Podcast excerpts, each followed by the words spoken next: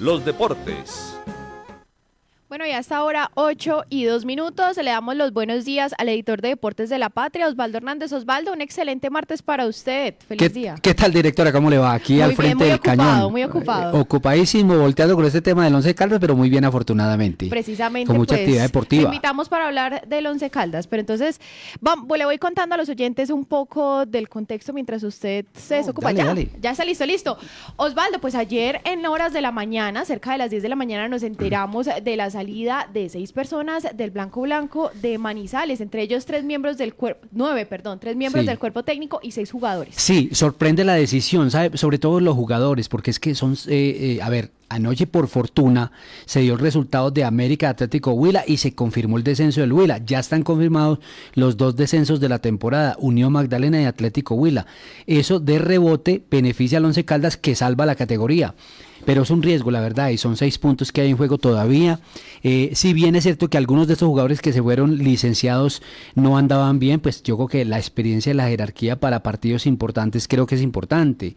Y, y- y son seis puntos determinantes también para el futuro del equipo. Mire, se fueron, ya se había ido Fernando Dorti, el gerente deportivo, y a ellos se sumaron anoche, perdón, ayer como usted lo dijo en las horas de la mañana, el técnico Pedro Sarmiento, Gustavo Chavarra, preparador físico, físico, perdón, y el entrenador de portero Sergio Gutiérrez. Ahí están los, los tres del cuerpo técnico. Hernán Darío Herrera, que es asistente técnico Sí. de Pedro Sarmiento, se queda como hoy técnico titular. La versión que tenemos es que tiene un vínculo laboral distinto con el Once Caldas porque está a puertas de la pensión y de alguna claro. manera hay un tiempo que protege al, al, al la IRTEN se llama eso, creo que se le llama callejeramente, eh, lo protege laboralmente. Está prepensional. pues. Exactamente. Y después vimos las fotos en la calle, la verdad. Las bolsas así, de basura. Eso, así los No. jugadores hayan, no hayan rendido, eh, mejor dicho, se hayan sido un fracaso, yo creo que merecen de alguna manera un trato digno y respetuoso como empleados, como que bueno, además porque dieron alegrías y son jugadores grandes. Miren los jugadores: Gerardo Ortiz, Fainer Torijano, Andrés Felipe Correa, Marlon Piedraíta, Luis Miranda y Sherman Cárdenas. Fainer Torijano jugó todos los partidos y era el capitán del equipo. Entonces uno se pregunta, ¿cómo así? Que Fainer Torijano, capitán del equipo, se, ha dado- se va abruptamente dos fechas antes. Y ojo, tengo entendido, según me cuentan, que todavía tiene contrato. Parece ser que, que, que no se le termina el contrato ahorita en diciembre y de pronto tiene que, tiene que haber una indemnización mayor precisamente con el capitán del equipo. Y Andrés Felipe Correa, Sí. que venía de una lesión y hay jugadores que les cuesta físicamente coger el ritmo de competencia y ya se, se- ya se le, se le habían montado, como se dice en la esquina, por dos o tres errores y como hizo el autogol de frente al Junior, pues ahí acabo de rebosar la copa. Esa es la, la cifra que saca el Once Caldas que llega a la media bobadita de 229 jugadores en 11 años. Eso da casi 11 jugadores por partido. Son 199 colombianos, 30 extranjeros y 13 técnicos. Ya estamos sobre 13 técnicos. Es decir, que esa, eh, que esa puerta giratoria es absolutamente complicada para estabilizar un proceso deportivo. Claro que sí, Osvaldo, muy complicado. Eh, para despedir al técnico Pedro Sarmiento, cuéntenos esas cifras que usted tiene también disponible en la página de hoy. ¿Cuáles son las estadísticas? Mire, eh, el técnico, la verdad, se fue con un déficit terrible. El técnico argumentaba unas cosas y empezó, eh, él tuvo mucho discurso, muchas frases. Eh, y esas frases se le fueron desvirtuando con el, con el paso del tiempo.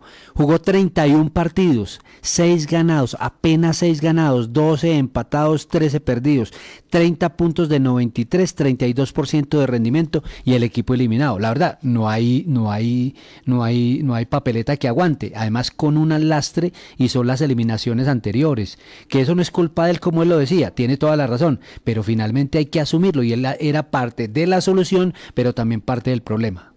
Osvaldo, la hinchada ya está haciendo un llamado a un nuevo plantón, pero esta vez en contra de Tulio Mero Castillo. Ya es directamente frente al Presidente presidente, del del, equipo porque lo señalan como el directo responsable de todo esto. Es que, mire Juanita, lo que estamos diciendo, cada semestre pasan en promedio 10, 11 jugadores y ya está pasando un técnico por temporada, pero quien toma las determinaciones es el mismo. Algo tiene que estar pasando aquí malo. Y mire, y otra cosa, Juanita, y es que los culpables no son eh, ni la prensa, ni la gobernación, ni la alcaldía, ni el consejo, ni la afición, en fin. eh, el culpable, el culpable está dentro. Ojalá nos taparan la boca con resultados, pero no, finalmente quienes estamos cuestionando todos los días somos los que tenemos la razón.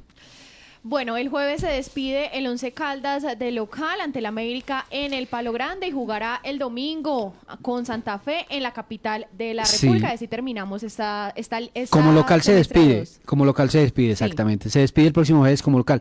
Juanita, mire este dato para, para Juanita y oyentes, mire este dato eh, de, eh, de, los técnicos, los 13 técnicos que han pasado por el Once Caldas, sin sumar a Hernandario Herrera, que ya es el 14.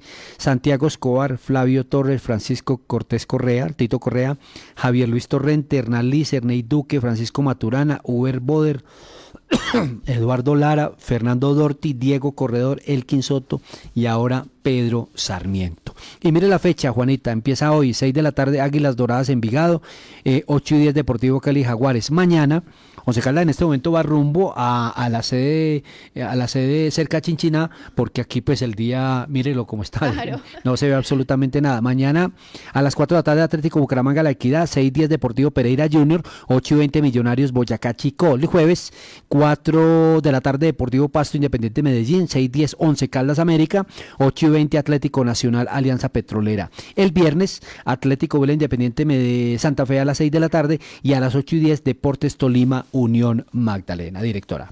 Osvaldo, dato de cierre para que nos despidamos y estaremos hablando al mediodía también de la primera sede de Macías y también eh, un poco el balance de lo que fueron los Juegos Intercolegiados. Directora de la Copa La Patria que empieza ah, mañana con 12 equipos, los mejores de la ciudad. Se va a jugar solamente con 12 equipos. ¿Y sabe por qué?